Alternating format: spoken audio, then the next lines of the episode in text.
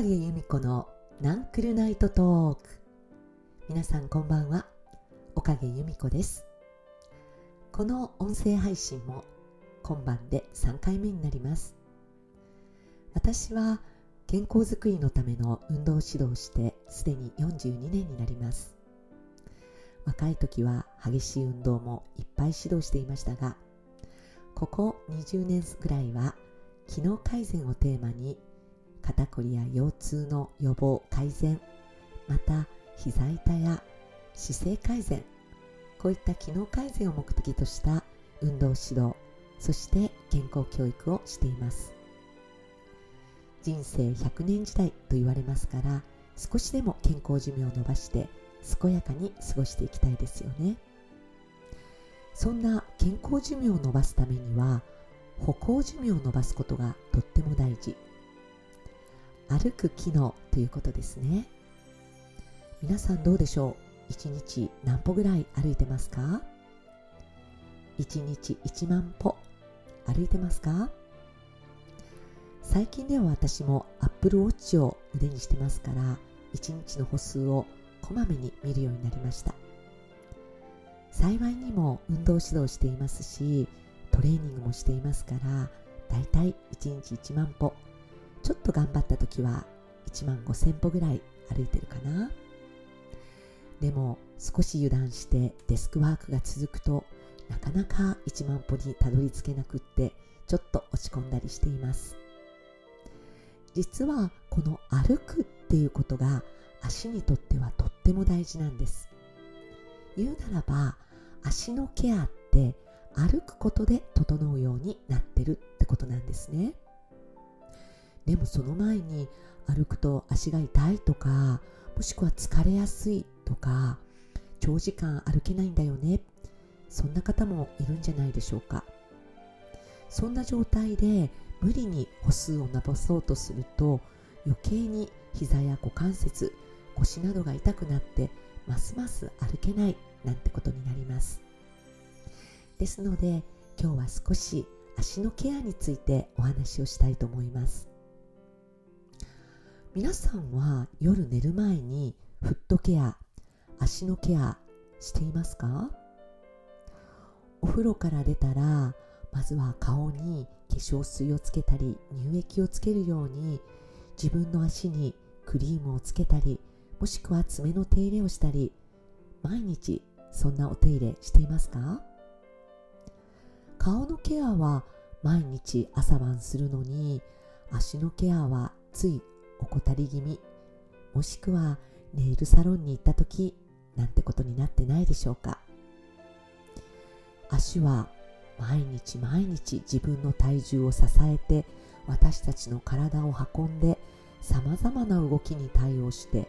ずっと働きづくめです。そんな足のケアをやはり顔以上にしてあげることってすごく大事です。かくいう私もそうは言いながらも実は長いこと足のことほったらかしでした。若い頃に膝を怪我して手術をしたという経験があったので膝周りであったりももの筋肉を鍛えることであったり股関節を整えることはすごく意識していたんですが足側部のケアっていうのはほったらかしになってたかなっていうふうに思います。ところが昨年実は自分の足を測定する機会を得て自分の足を評価してもらった時に内反症子って言われたんですね。また外反母趾っていう方もいるかもしれませんね。私は小指の方が少し変形してきてたわけです。そういえば小さい時から小指が少し横を向いてねじれたような状態になって小指の爪が潰れたようになってる私の足でした。その測定をしてもらったことをきっかけにこれはちょっと足のケアをせねばということでそこから毎晩足のフットケアをすることになりました。不思議ですね。毎晩毎晩足のケアをしていくと足の形が変わっていきます。お肌のツヤツヤ感も変わりましたし私が一番効果を感じているのは足の爪の状態が変わってきたということです。私の足の第2子はちょっと爪が分厚くなってたんですね。親指の第1子と真ん中の指の第3子でちょっと押しつぶされた感じで第2子の爪が少しこう盛り上がるような形になってました。ところがこの足のケアをするようになって第2子の爪の手入れもするようになってからだんだん爪が回復してきたわけです。不思議とそうすると何でしょうこう足のお手入れが楽しくなってくる。そして少し歩いていてもまたジョギングをしていても疲れにくいなって感じるようになりました。今日はそんな足のフットケアの足なんですけれども私たち人間がこの足の機能を持ったのは一体いつの頃なのかちょっと考えてみたいと思います。私たち人の始まりそうですねアフリカのタンザニアで発見されたアウストラロピテクス。この辺りが人類の誕生なんて言われてますけれどもこのアウストラロピテクスは2本の足で立って手が自由に動いていたっていうことで人類の誕生ってことに言われてますがチンパンジーというのは木に住む動物でしたね。四つ足で移動したり時々2本足で立ってみたり私たち人と同じように前足を手として使ってみたり。でも多くの移動は4つの足で移動していた。そのチンパンジーのような猿からこの人類人に変わっていく。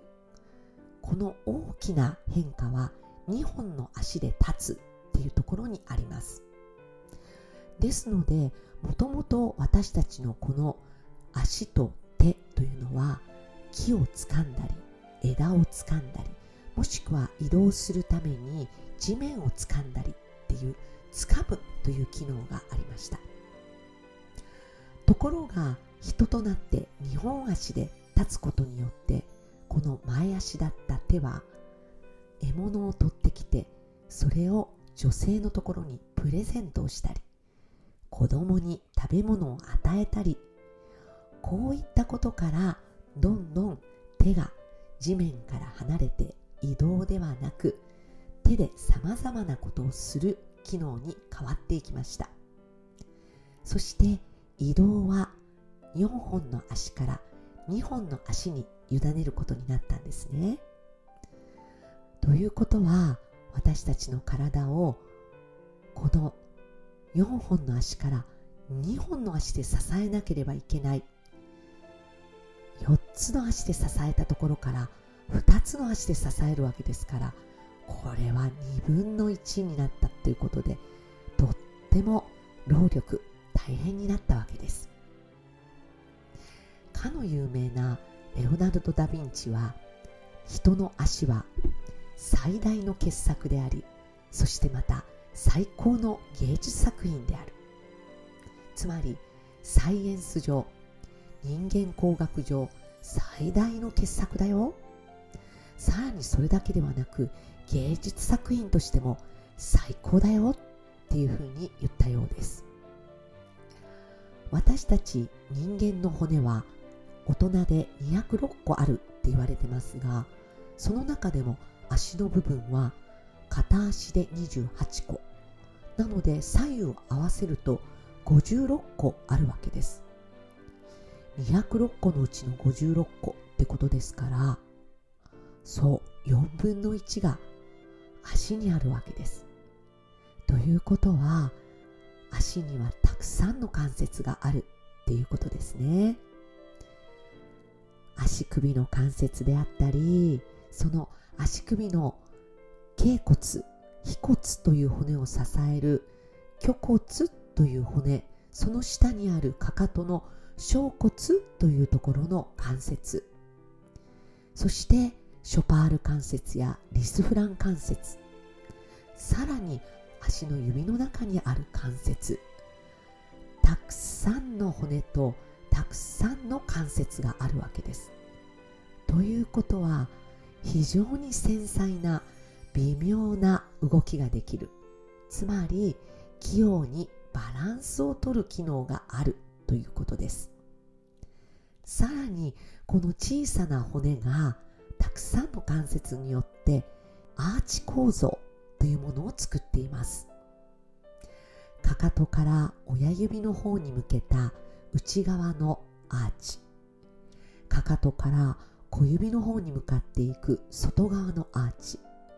そして親指と小指の方をつなぐ横に広がる横側のアーチというこの3つのアーチができているわけです。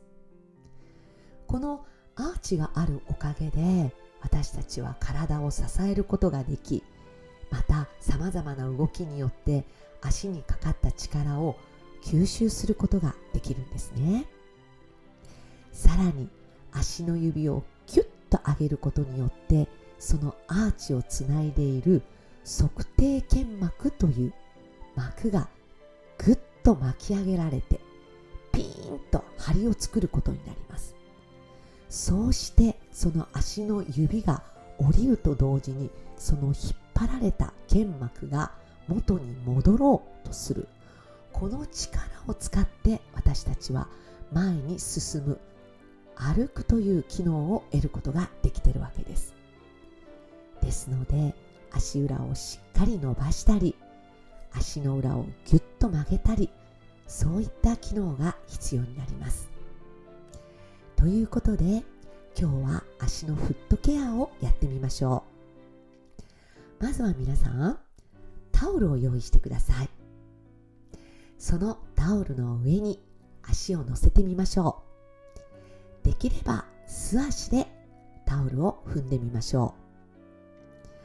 う。思いっきり足の指を開いてタオルをぐっと押してみます。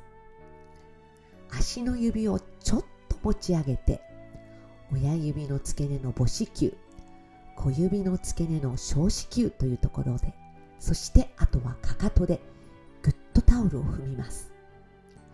そしたら足の指をタオルに置いてタオルをぐっと指で手繰り寄せてさらに足の土踏まずをキュッと持ち上げてみましょう。もう一度足の指を広げて足をパーにしてタオルをしっかりと押します。そしてそこからタオルをぐっ